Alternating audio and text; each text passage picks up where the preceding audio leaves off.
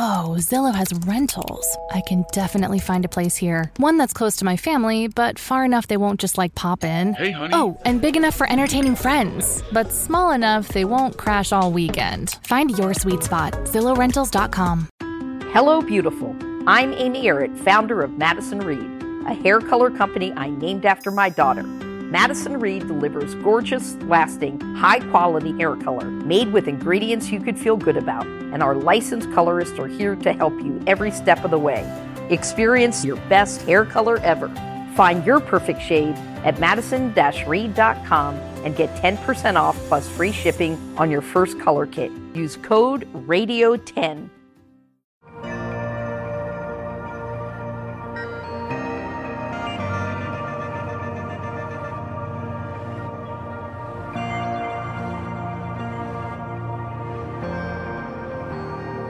La disciplina de la iglesia ha sido vista desde el principio como un proyecto odioso, hasta el punto que ha caído en desuso, cuando en realidad la disciplina de la iglesia es algo esencial para la salud y la santidad de la iglesia e incluso para el beneficio del disciplinado.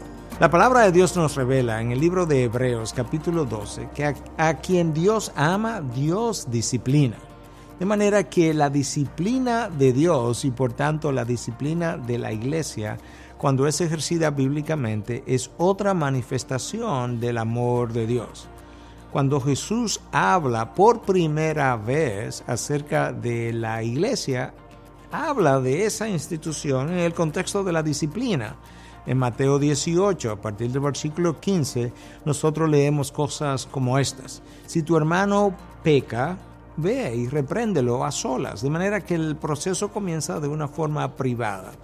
Si él, si él te escucha, tú has ganado a tu hermano. Eso nos da una idea que la disciplina de la iglesia no es simplemente algo que corresponde a los líderes, nos corresponde a todos, porque todos debemos estar interesados en la santidad de la iglesia, en salvaguardar el nombre de Cristo.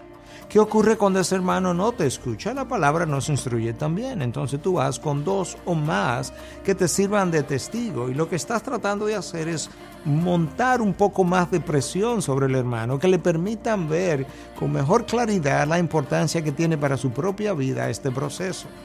Si tú ganas a tu hermano en ese momento porque te escuchó, pues ahí termina todo y no hay necesidad de hacer esto más público. Pero si no te escucha, el mismo texto de Mateo 18 nos instruye qué debemos hacer. Tenemos que decirlo a la iglesia. La idea no es que la iglesia comience a chismear sobre el asunto, sino que personas de la iglesia que lo conozcan por un periodo X puedan llamarlo y aconsejarlo y tratar de que él se pueda arrepentir, con lo cual tú traerías, evitarías mayores consecuencias en el futuro. Pero si ese hermano no se arrepiente, el texto dice que lo trate como un gentil publicano, lo que nos dice a nosotros que hay una alta probabilidad de que este hermano que no respondió a la acción del Espíritu de Dios por diferentes personas, probablemente no sea un convertido.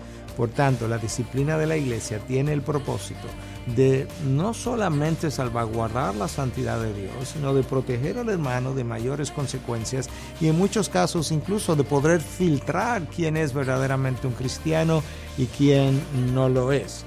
Es esencial para una iglesia sana mantener el proceso disciplinario. Ahora, nosotros tenemos que tener cuidado cómo lo llevamos a cabo sentar a una persona en la última fila de asientos porque está bajo disciplina no es algo que realmente corresponde al patrón bíblico. Impedir que alguien que haya sido disciplinado pueda posteriormente tomar la cena del Señor cuando en realidad ya ha sido perdonado por la iglesia no es probablemente un lineamiento bíblico tampoco. Si tu hermano ha sido perdonado por Dios y ha sido perdonado por la iglesia y él muriera en ese instante, él participaría finalmente en la gran cena del Señor. De manera que el hermano debe sentirse amado a través del proceso disciplinario y nosotros los líderes debiéramos estar cerca de él o de ella durante todo ese proceso, de la misma manera que un médico está más cerca del paciente herido en cualquier otro tiempo. Aprendamos a amar a través de la disciplina.